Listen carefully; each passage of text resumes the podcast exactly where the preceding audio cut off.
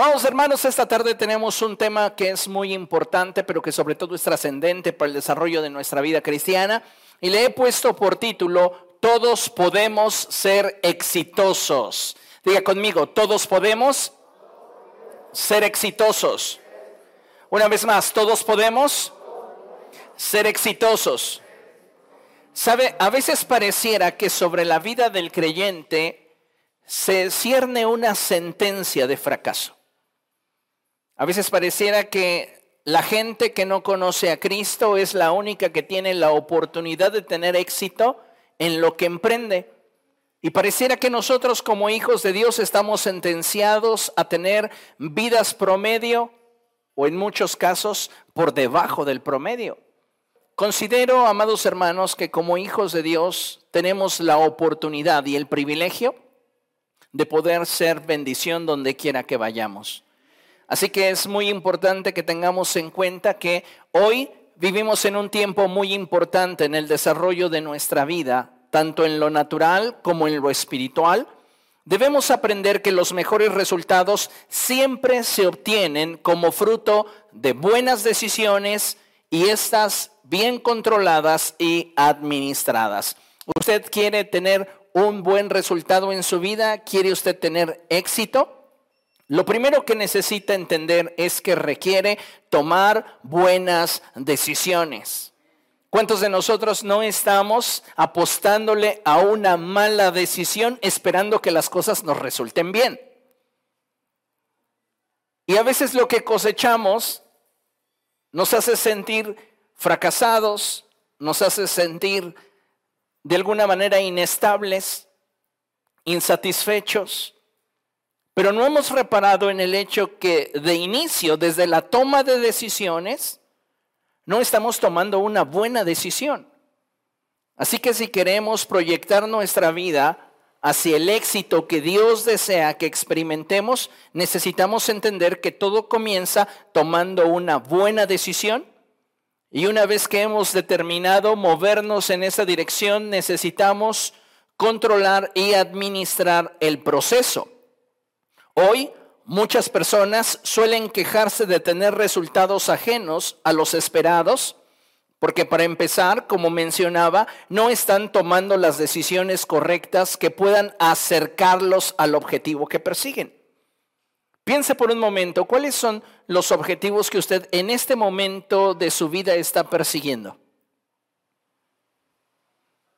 ¿Qué está haciendo para acercarse a esos objetivos? Porque algunos de nosotros es probable que ya estemos pensando en nuestro plan de retiro. Y a veces las decisiones que tomamos, lejos de acercarnos al objetivo que perseguimos, nos alejan de él. Algunos de ustedes posiblemente están teniendo como plan o objetivo el adquirir un departamento, una casa, un automóvil, el establecer una relación en su vida personal. Y la pregunta es, ¿qué estamos haciendo o qué decisiones estamos tomando que nos acerquen hacia ese objetivo que perseguimos? Aunado a esta falta de planeación, porque muchas veces queremos, deseamos, soñamos, pero no estamos realmente siendo realistas en aquello que queremos. Nos falta objetividad. Y es por esta razón que muchas veces no estamos alcanzando nuestros proyectos, no estamos consumando nuestras metas y objetivos, porque estamos corriendo tras una fantasía, tras una ilusión. Y en, otros casos estamos tomando decisiones que nos alejan de aquello que queremos alcanzar. Algo más que estorba en el alcance de nuestras metas y objetivos es que en muchas ocasiones nos falta compromiso y decisión para perseverar hasta el fin, es decir, hasta alcanzar la meta. El Señor Jesucristo nos enseñó que una de las claves fundamentales para emprender grandes cosas es primero calcular si contamos con lo que se requiere para dar el paso que nos colocará en la dirección de aquello que deseamos. Y necesitamos evaluar si contamos con los recursos para mantenernos en rumbo y ritmo a fin de alcanzar aquello que deseamos. Hay personas que pueden estar en el rumbo correcto, pero no tienen el ritmo necesario para ver consolidadas sus metas. Es decir, se han enfocado en alcanzar una meta en particular, pero los esfuerzos que hacen para verlo hecho realidad son tan minúsculos que difícilmente lo verán hecho realidad, al menos en un plazo aceptable. Y yo creo, amados hermanos, que necesitamos hoy reenfocarnos en aquello que queremos. ¿Qué es lo que deseamos para nuestra vida, tanto natural como espiritual? Y entonces comprometernos con aquello que Dios está revelando a nuestro corazón.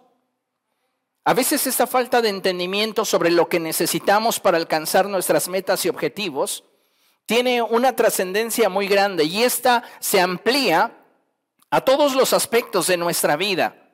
Y a veces una de las áreas que más se castiga es sin duda aquella que tiene que ver con nuestro desarrollo espiritual.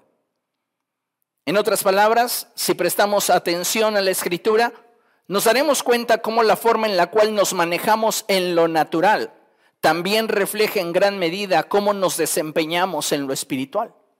Y si en lo natural, amados hermanos, estamos teniendo un comportamiento ambiguo, estamos siendo inconstantes, imagínese la forma en la cual estamos nosotros comportándonos en lo espiritual. La palabra del Señor dice algo muy importante y allí en Santiago capítulo 1, verso 8, en la Reina Valera versión 60, dice la escritura de la siguiente forma. El hombre de doble ánimo es inconstante en todos sus caminos, tanto en lo natural como en lo espiritual. Si una persona dice, ahorita sí, lo quiero, Estoy dispuesto a involucrarme en esta relación, estoy dispuesto a involucrarme en este proyecto, pero el día de mañana comienza a fluctuar en cuanto a su convicción, en cuanto a su determinación.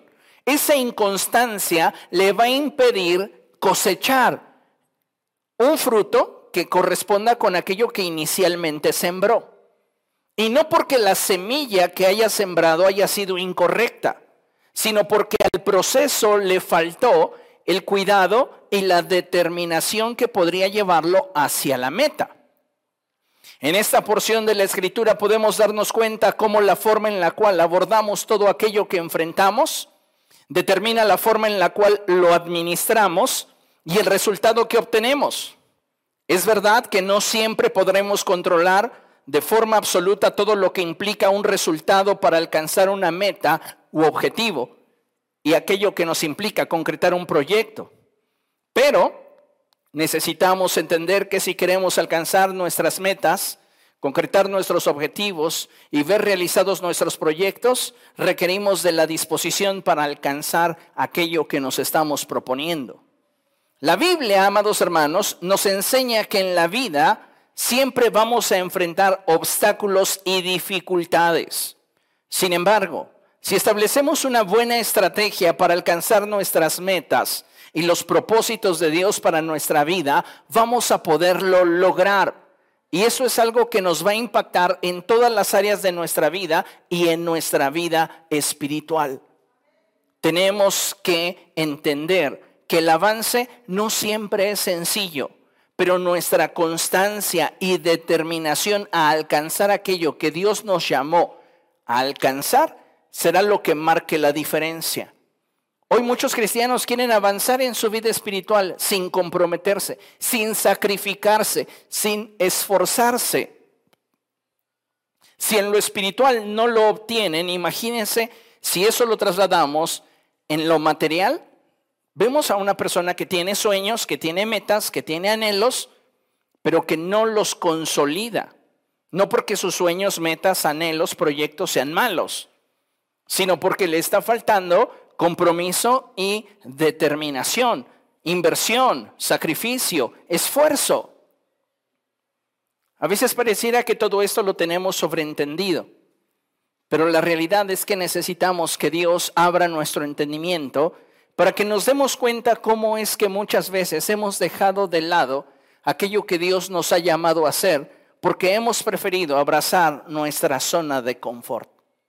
Y creo que hoy estamos en un buen momento para determinar qué es lo que vamos a hacer con aquello que Dios está poniendo delante de nuestra vida, tanto en lo natural como en lo espiritual. ¿Qué es lo que Dios quiere que alcancemos? ¿Qué es lo que Dios quiere que logremos? El Señor Jesucristo nos enseñó que el reino de los cielos sufre violencia y solo los que se aferran a Él son los que tienen la capacidad de moverse con Él. Muchos de nosotros no vamos a ver los resultados que Dios quisiera que experimentáramos en nuestra vida si no somos lo suficientemente aguerridos para aferrarnos a los propósitos de Dios. ¿Cuántos de ustedes que terminaron una carrera universitaria en algún semestre pensaron claudicar?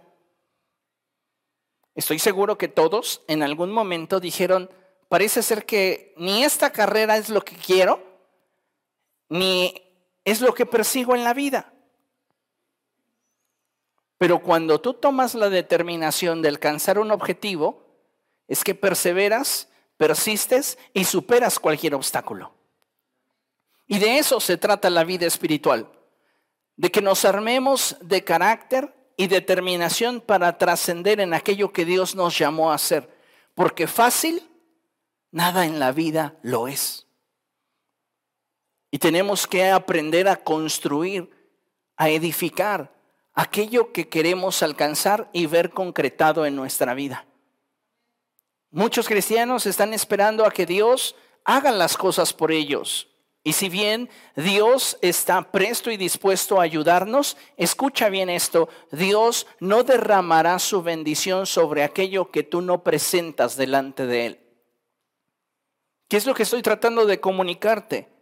que la bendición de Dios está presta para prosperar tu esfuerzo, pero si no presentas esfuerzo delante de Él, si no presentas sacrificio delante de Él, si no presentas compromiso delante de Él, si no presentas tu vida delante de Él, como aquello que Dios ya ha determinado darte vendrá a tu vida. Muchos de nosotros somos como aquellas personas que quieren ser prosperados, pero no están haciendo lo mínimo necesario para prosperar. Y yo creo que hoy necesitamos, amados hermanos, entender esta verdad para que podamos movernos en sintonía con el reino de los cielos. Entonces, tal y como el Señor Jesucristo lo expresó, el reino de los cielos sufre violencia y solo los violentos logran asirse a Él. En este sentido, podemos tener muchas ideas, podemos tener muchos proyectos, pero mientras que nosotros no le demos la seriedad y la importancia que merece cada uno de ellos, estos se convertirán en simples ilusiones que jamás se podrán concretar. Todos conocemos a personas que tienden a soñar despiertos. Tienen muchas ideas, tienen muchos proyectos, tienen muchos planes, pero no hacen ni siquiera lo mínimo necesario para moverse en la dirección de aquello que dicen desear. Y como hijos de Dios, no nos queda tener esa misma actitud. Como hijos de Dios tenemos que esforzarnos por trascender en aquello que Dios nos ha colocado, sea nuestra área de trabajo, sea nuestra área de desarrollo personal, nuestra familia, donde quiera que nosotros estemos, tenemos que ser congruentes con aquello que ha sido depositado en nuestra vida. Vean lo que la palabra del Señor nos enseña. Por favor, abra su Biblia en Deuteronomio capítulo 28. Deuteronomio capítulo 28 y vamos a darle lectura al verso 13. Vea qué hermosa promesa Dios nos regala. Deuteronomio capítulo 28, verso 13. ¿Lo tiene? Y dice la escritura de la siguiente forma. El Señor te pondrá a la cabeza, nunca en la cola.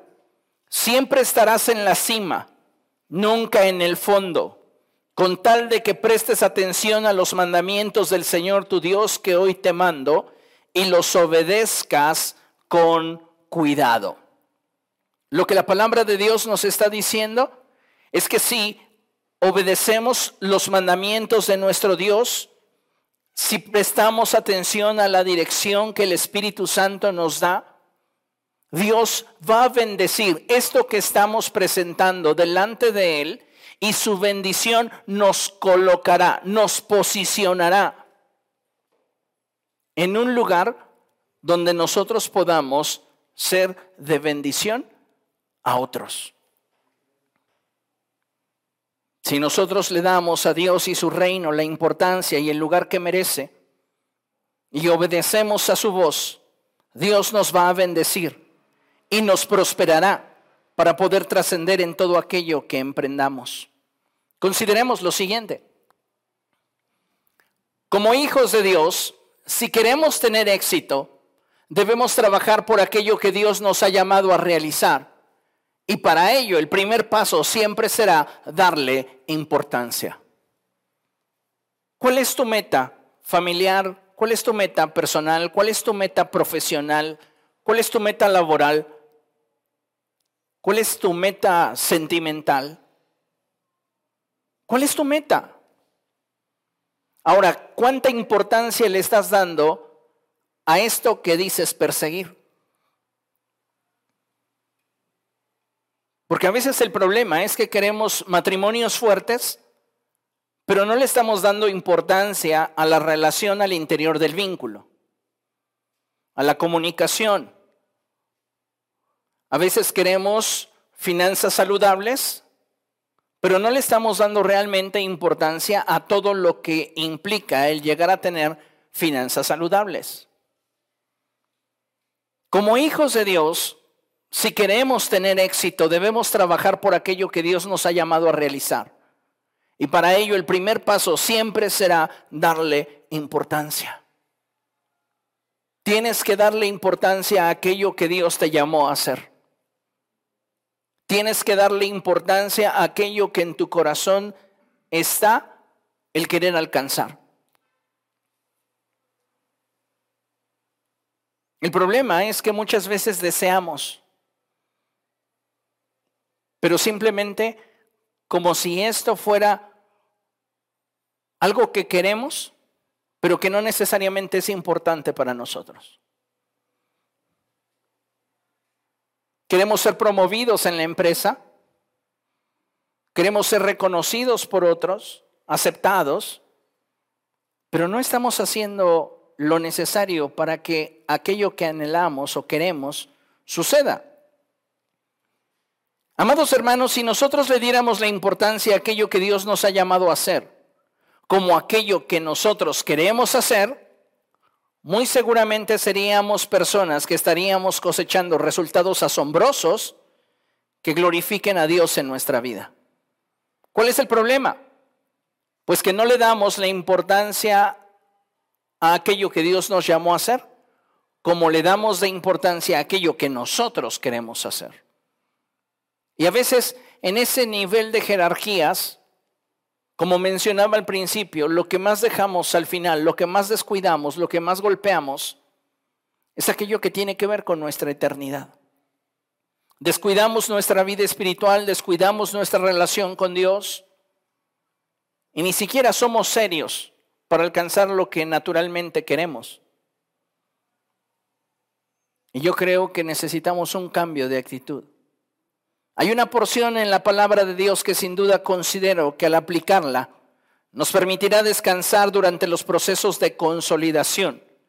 Y considero que es de suma importancia el que aprendamos a aplicarla en cada uno de nuestros proyectos y metas, no solo en aquellos que obedecen al interés espiritual, sino también aquellos que obedecen al interés natural. Y acompáñeme por favor a ver lo que la escritura dice en Proverbios capítulo 16. Vamos allá, Proverbios, capítulo 16, y vamos a leer el verso 3. Proverbios 16, verso 3.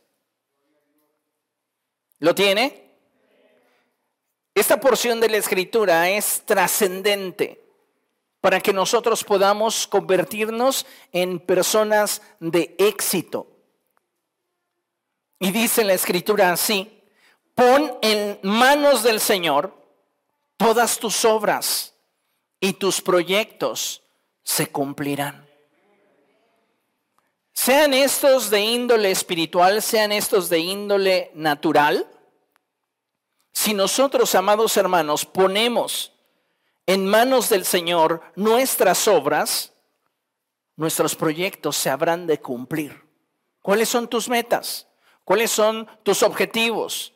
¿Tras qué proyectos está dirigiéndose tu vida? Les pregunto, ¿los estaremos poniendo en las manos del Señor? Porque si no nos estamos tomando la vida en serio, no esperemos que la vida nos tome en serio. Requerimos de un cambio de mentalidad en nosotros para que al apropiarnos de las palabras de Dios, podamos movernos con fe y con certeza, sabiendo que Dios está con nosotros. Mire lo siguiente.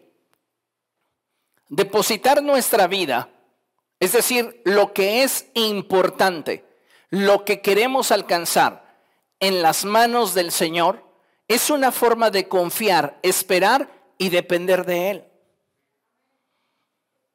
A veces solo queremos poner en las manos del Señor lo que ya es urgente. Y decimos, Señor, tengo este problema, ayúdame, lo pongo en tus manos porque ya me rebasó. Pero ¿por qué no ponemos en las manos del Señor aquello que apenas comenzamos a planificar? Aquello que deseamos alcanzar, aquello que queremos que se concrete en nuestra vida. Tal vez un negocio, una relación, un proyecto personal algo que ambiciones, algo que deseas. ¿Por qué no ponerlo en las manos del Señor? Y confiar que cumpliendo yo con mi parte, Dios sobre aquello que yo le estoy ofreciendo depositará su bendición para prosperarlo. El problema es que muchas veces solo queremos traer a Dios nuestros problemas, lo que nos aflige, lo que no podemos resolver, lo que aparentemente ya no tiene remedio. Y aquellas cosas que son importantes en nuestra vida no las estamos presentando delante de Dios. Las estamos administrando solos. Y la invitación de Dios para nosotros es involúcrame en tu vida. Involúcrame en tu vida. No solamente en tus problemas, no solamente en tus carencias, no solamente en aquello que tú no puedes controlar o resolver. Involúcrame en aquello que para ti es importante y que apenas comienzas a emprender. Es hermosa esta porción de la escritura de Proverbios 16.3 porque nos deja ver claramente cuál es el deseo de Dios para nosotros. Si Dios quiere que seamos gente exitosa. El problema es que muchos de nosotros no hemos aplicado lo que la escritura nos enseña allí en Deuteronomio. No hemos atendido a la voz de Dios, no hemos obedecido al mandamiento y por ende no hemos podido ser colocados en una posición que nos permita ver concretados nuestros proyectos. Pero si ponemos nuestra vida en las manos de Dios, dice la escritura, tus proyectos se habrán de cumplir. Y serás una persona exitosa, serás una persona de bien, Serás una persona sobre la cual reposa la bendición del Señor. Entonces, recapitulando, Dios desea que tengas éxito en aquello que emprendas. Pero para que esto suceda, ¿qué es lo que necesitamos? Número uno, necesitamos darle importancia a lo que Dios nos ha llamado a hacer y a aquello que queremos alcanzar. No me digas que algo es importante para ti si no le estás dando ese lugar en tu vida. Tanto en lo natural como en lo espiritual. Hay quien puede decir es que para mí es importante mi relación con Cristo, pero todos los días no cultivan dicha relación con el Señor. No hay una interacción, no hay una retroalimentación con el Espíritu del Señor. Es que para mí es importante mi familia, pero no te inviertes en tu familia. No trabajas en tu familia. Para mí es importante mi trabajo, pero ni siquiera tu trabajo lo desempeñas con excelencia. Si queremos tener éxito en aquello que emprendemos, necesitamos darle importancia a aquello que Dios ha colocado en nuestra vida, a aquello que Dios nos ha llamado a hacer, a aquello que nosotros queremos alcanzar. Dale importancia. Dos, tienes que ser realista con aquello que deseas alcanzar, definiendo para ello un periodo de tiempo. Tenemos que ser realistas en aquello que queremos lograr, porque si no somos realistas nos vamos a frustrar cuando nos demos cuenta que nuestra meta es inalcanzable y que sin importar cuánto esfuerzo o cuánta inversión realicemos, no lo vamos a lograr. Un ejemplo podría ser, quiero comprarme el Estadio Azteca para el 2025. Dice, no, pues, a ver, tiene usted tres años para hacerlo. Pues no importa lo que yo pudiera hacer, no podría comprar el Estadio Azteca. Y tengo que ser realista. Y esto no contrasta con la fe, porque hay quienes podrían objetar y decir, es que si usted tuviera fe, Dios se lo regalaría. Y a veces rayamos en ese horizonte en el cual pareciera de pronto que es Dios quien tiene que hacer las cosas. Dios bendice lo que pones delante de Él, pero tenemos, amados hermanos, que movernos en sintonía con el reino de los cielos y superar los obstáculos, afrontar la adversidad, sin dejar de ser realistas en aquello que queremos alcanzar, en aquello que queremos lograr. ¿Qué quieres adquirir? ¿Cuál es tu proyecto? Quiero comprar una casa. Sé realista. ¿Quién de ustedes que quiere edificar una torre no se sienta primero y calcula?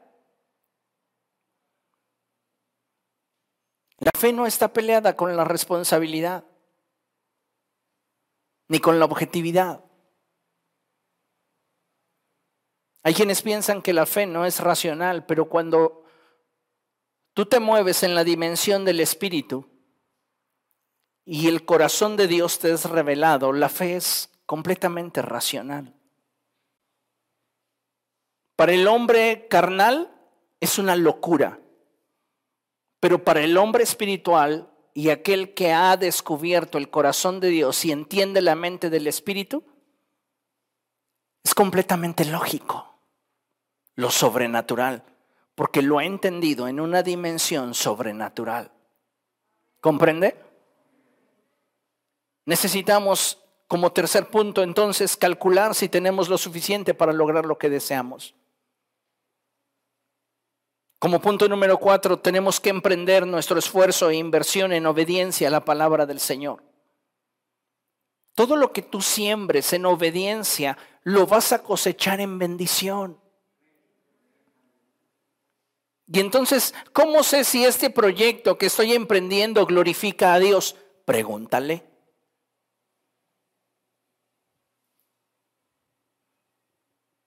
Dios, quiero comprarme un departamento. ¿Crees que con ello seré bendecido? Y es probable que Dios te responda y te diga, ve por una casa. Ah, Señor, no, pero yo estoy contigo vamos a recortar gastos, ya no vas a ir a Starbucks tres veces, cuatro veces por semana. Ya no vas a usar tanto Uber y te alcanza. Ah, pues sí, ¿verdad? Y entonces la fe se mueve y activa lo que racionalmente para nosotros podría haber sido imposible. Y lo vemos desde la perspectiva de Dios. ¿Por qué? Porque estamos moviéndonos en acuerdo, en obediencia con Él.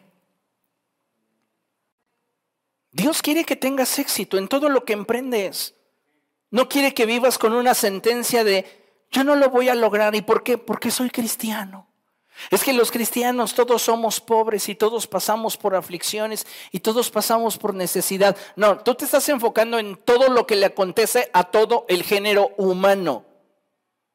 De hecho, la diferencia entre ti y el resto del mundo es que tú tienes sobre tu vida la bendición de Dios.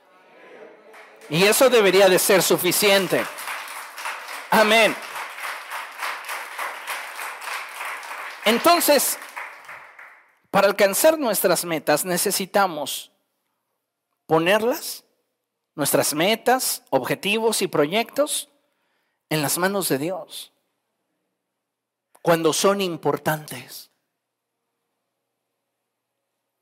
No nos casemos con la idea de que solo vamos a echar sobre de Cristo lo que nos preocupa, lo que nos aflige, porque Él cuida de nosotros. No, también lo que nos resulta importante, lo que ambicionamos, lo que deseamos.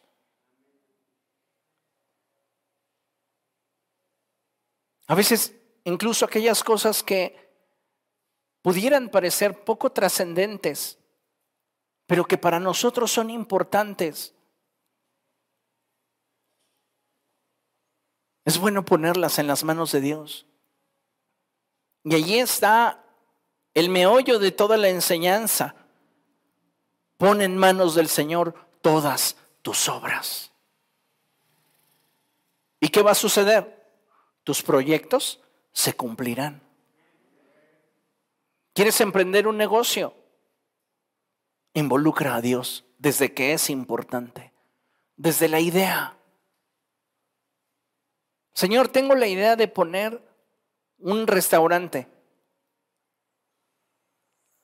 La casa del chilaquil. Ni tiene idea cuánto esto le funcionaría. O, o díganme ustedes, ¿cuántos de ustedes conocen? Y menciónenme cinco restaurantes donde sus chilaquiles sean excepcionales. Tal vez conozca uno. O tal vez se acuerde de alguno. Ay, la, suegra cuando vivía me los hacía bien ricos. Pero mencionéme cinco restaurantes. La casa de la enchilada. Y usted va a recorrer todo el territorio nacional en investigar, no crea que por carretera, respecto de los usos y costumbres culinarios para las enchiladas en las diferentes zonas geográficas del país y va a contactar proveedores para que le traigan o le envíen el mole oaxaqueño, el chapaneco, el poblano. Y usted va a hacer un restaurante que tenga esas opciones. Y lo va a hacer como para la gloria de Dios. ¿Cree que va a tener éxito? Si lo pone en las manos del Señor, sí. Desde que es importante. Pero ¿cuántos de nosotros ambicionamos y decimos, yo voy a poner la casa del chilaquil y voy a abrir y, oye, ¿y no vas a barrer? No, ¿para qué si la gente viene aquí nada más por la fritanga? Ni barres, ni limpias, hasta con mascotas por ahí caminando. No, por eso no trascendemos, por eso no tenemos éxito. Porque si lo hiciéramos como para el Señor, y no como para nadie más en este mundo, le daríamos la importancia que requiere.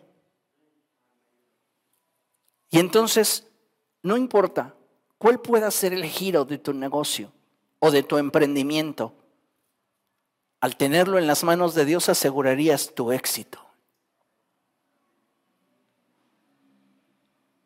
A veces menospreciamos aquellas fuentes de ingresos que ignoramos.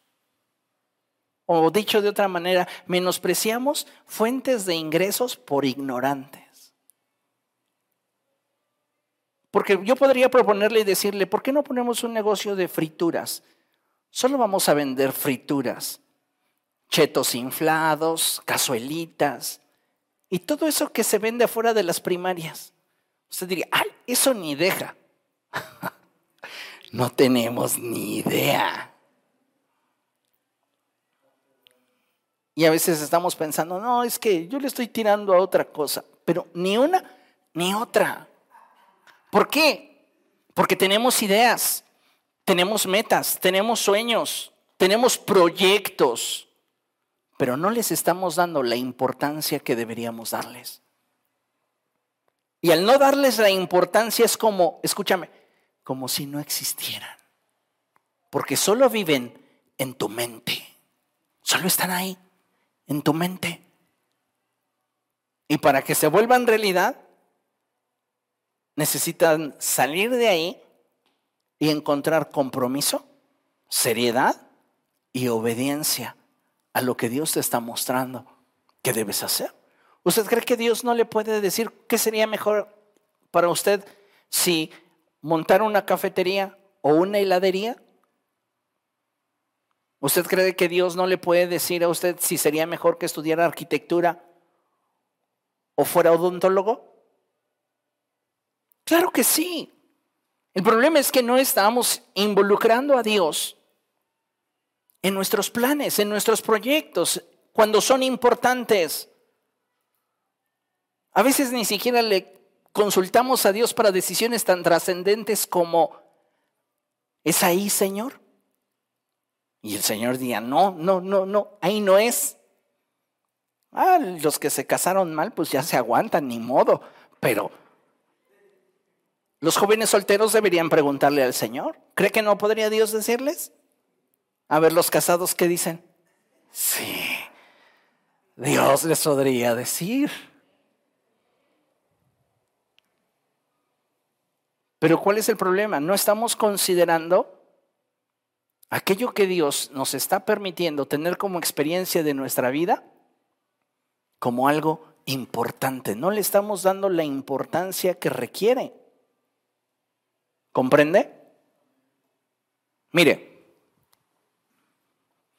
muchos creyentes piensan que solo en los momentos de prueba y aflicciones que tenemos a Dios como un recurso para que Él al intervenir nos ayude a superar el obstáculo que enfrentamos. Sin embargo, la escritura nos enseña que como hijos de Dios debemos hacerle partícipe de todo aquello que queremos alcanzar, ajustándonos a su palabra y poniendo toda obra que queramos emprender en sus manos, teniendo en cuenta que su respuesta, cualquiera que sea, es nuestra ventaja y en sí misma la garantía de nuestro éxito. Yo estoy poniendo esto en las manos de Dios que para mí es importante, pero Dios dice que no ya es parte de tu éxito. Porque éxito no necesariamente tiene que ver con alcanzar lo que yo quiero. Tiene que ver con no perder lo que Dios me está confiando. Y si un no de Dios me va a librar de perder lo que me ha confiado, estoy teniendo éxito aún con su no. ¿Comprende? Vamos a ver qué dice la escritura, Hebreos capítulo 6, verso 3. Yo le animo a que usted se me aprenda de memoria este pasaje. Hebreos capítulo 6, verso 3. ¿Lo tiene? Lo leemos juntos a la cuenta de tres, ¿le parece? Una, dos, tres. Así procederemos si Dios lo permite. Una vez más, así procederemos si Dios lo permite. ¿Cuántas veces damos por hecho porque somos muy inteligentes, porque somos muy capaces, porque somos aguerridos y porque decimos, no, esto funciona porque yo lo voy a hacer?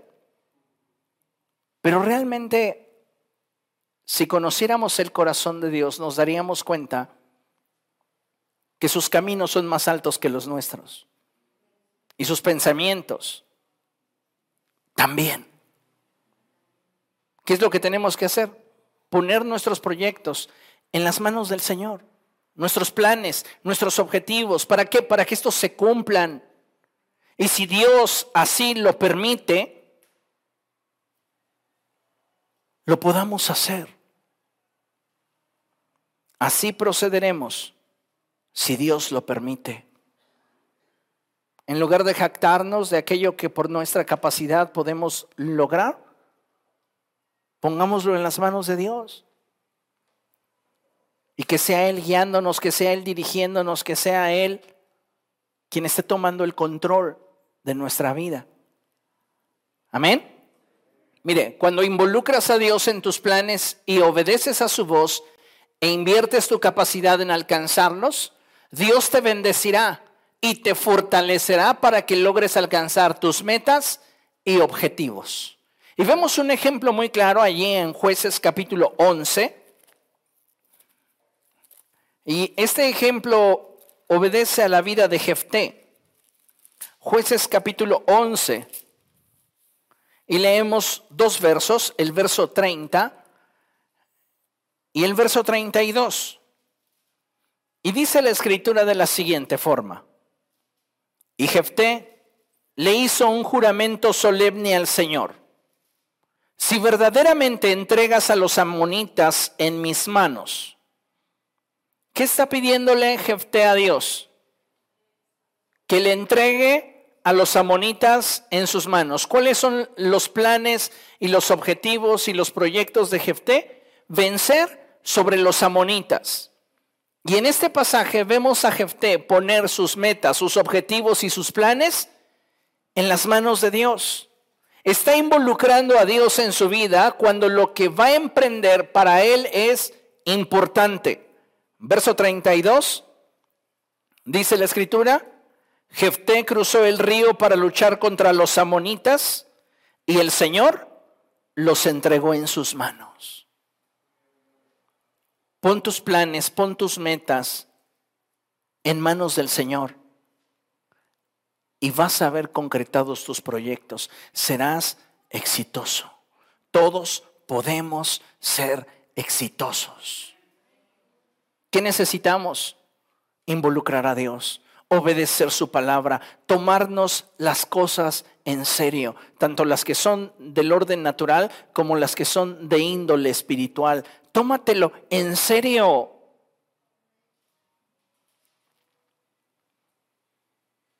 Me encanta cuando la escritura dice que la gente se admiraba de la enseñanza de Jesús porque él predicaba como quien tiene autoridad y no como los maestros de la ley.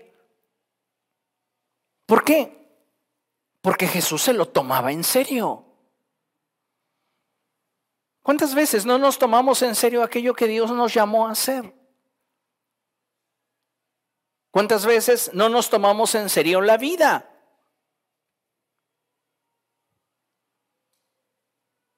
¿Cuántos de ustedes coincidirían en que si pudieran volver a cursar su educación básica su educación media superior o su educación superior lo harían mejor.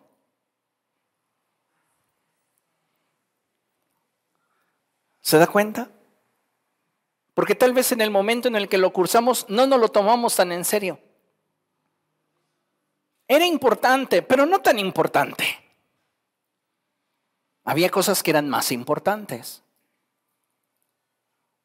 Y yo creo que en este periodo, en este tiempo, necesitamos entender que toda buena dádiva y todo don perfecto proceden de Dios. Y somos responsables de aquello que estamos haciendo con la oportunidad que Dios nos brinda en nuestro día a día. Entonces, ¿qué requerimos?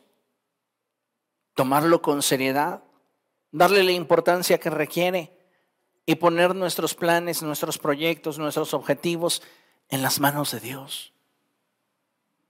Dice el Salmo 37, verso 5, vaya allá. Salmo 37, verso 5. Encomienda al Señor tu camino, confía en Él y Él actuará. Encomienda al Señor tu camino, confía en Él y Él actuará. Para concluir, consideren lo siguiente. No tendremos éxito solo por alcanzar lo que nuestro corazón desea, sino más bien tendremos éxito al vivir en acuerdo con Dios y movernos en la dirección que Él quiere para nosotros. Entonces, a causa de nuestra obediencia, nos concederá disfrutar del fruto de todo lo que estemos dispuestos a sembrar. Dios te quiere ver próspero. Dios te quiere ver estable. Dios te quiere ver trascendiendo y conquistando. Que tengas éxito en lo que emprendes, en lo que realizas.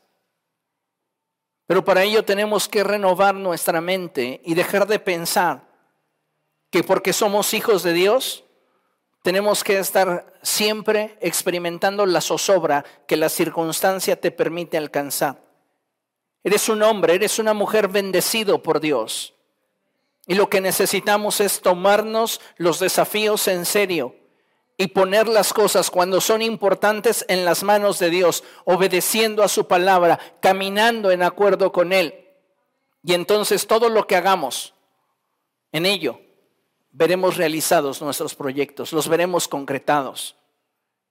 Y seremos de testimonio al mundo de que sobre nuestra vida reposa la bendición de Dios. ¿No le gustaría eso? Tómese la vida en serio. Tómese sus sueños, proyectos, anhelos en serio. Tome a Dios en serio. Hágalo de veras y verá que su vida va a cambiar. Su vida va a mejorar muchísimo. Y podrá disfrutar de todo aquello que Dios ha determinado darle. Leemos el Salmo 20, verso 7 para concluir. Salmo 20, verso 7. Y dice la escritura así, estos confían en sus carros de guerra, aquellos confían en sus corceles, pero nosotros confiamos en el nombre del Señor nuestro Dios. Ellos son vencidos y caen, pero nosotros nos erguimos y de pie permanecemos. Dice la escritura que los que confían en el Señor son como el monte de Sión, que jamás serán conmovidos. Tú puedes ser un hombre o una mujer de éxito. Todos podemos ser exitosos. Que nuestras empresas, nuestros negocios, nuestras relaciones y todo cuanto tiene que ver con nosotros avance al ritmo de la voluntad de Dios. Pero para eso tenemos que involucrar a Dios en nuestra vida cuando las cosas son importantes y dejar que sea Él quien nos guíe, que sea Él quien nos dirija, que sea Él quien establezca su voluntad en nosotros. Amén. Y entonces verás la gloria de Dios, la gracia de Dios sobre tu vida. ¿Le parece bien? Póngase de pie, por favor, vamos a dar gracias al Señor. Aleluya. Padre, estamos delante de ti, Señor, y queremos darte gracias por la palabra que has enviado para nosotros en este día. Mi Dios, te damos a ti toda la gloria y reconocemos, Señor, que tú eres bueno, que tú eres grande, que tú eres santo. Padre, tú conoces el contexto de cada uno de tus hijos y tú sabes, Señor, las situaciones que cada uno de ellos está enfrentando, tanto en sus áreas personales como aquellas, Dios mío, que les rodean. Te ruego, Dios, en el nombre de Jesús, que tú, cual buen pastor, nos dirijas, que con tu callado nos infundas aliento. Permítenos ver cómo tú estás aderezando mesa delante de nosotros en presencia de nuestros angustiadores.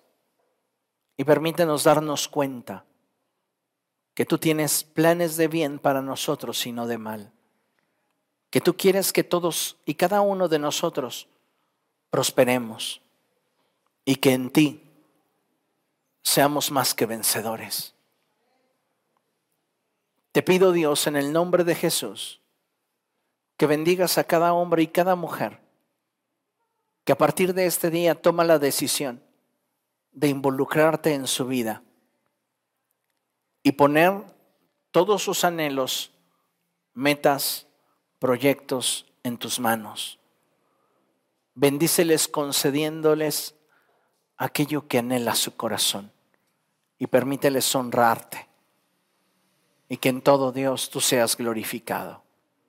Los pongo en tus manos en el poderoso nombre de Cristo Jesús. Amén y amén. Aleluya. Dios es bueno, amén. Gloria a Dios. Dale al Señor un fuerte aplauso. Él es maravilloso.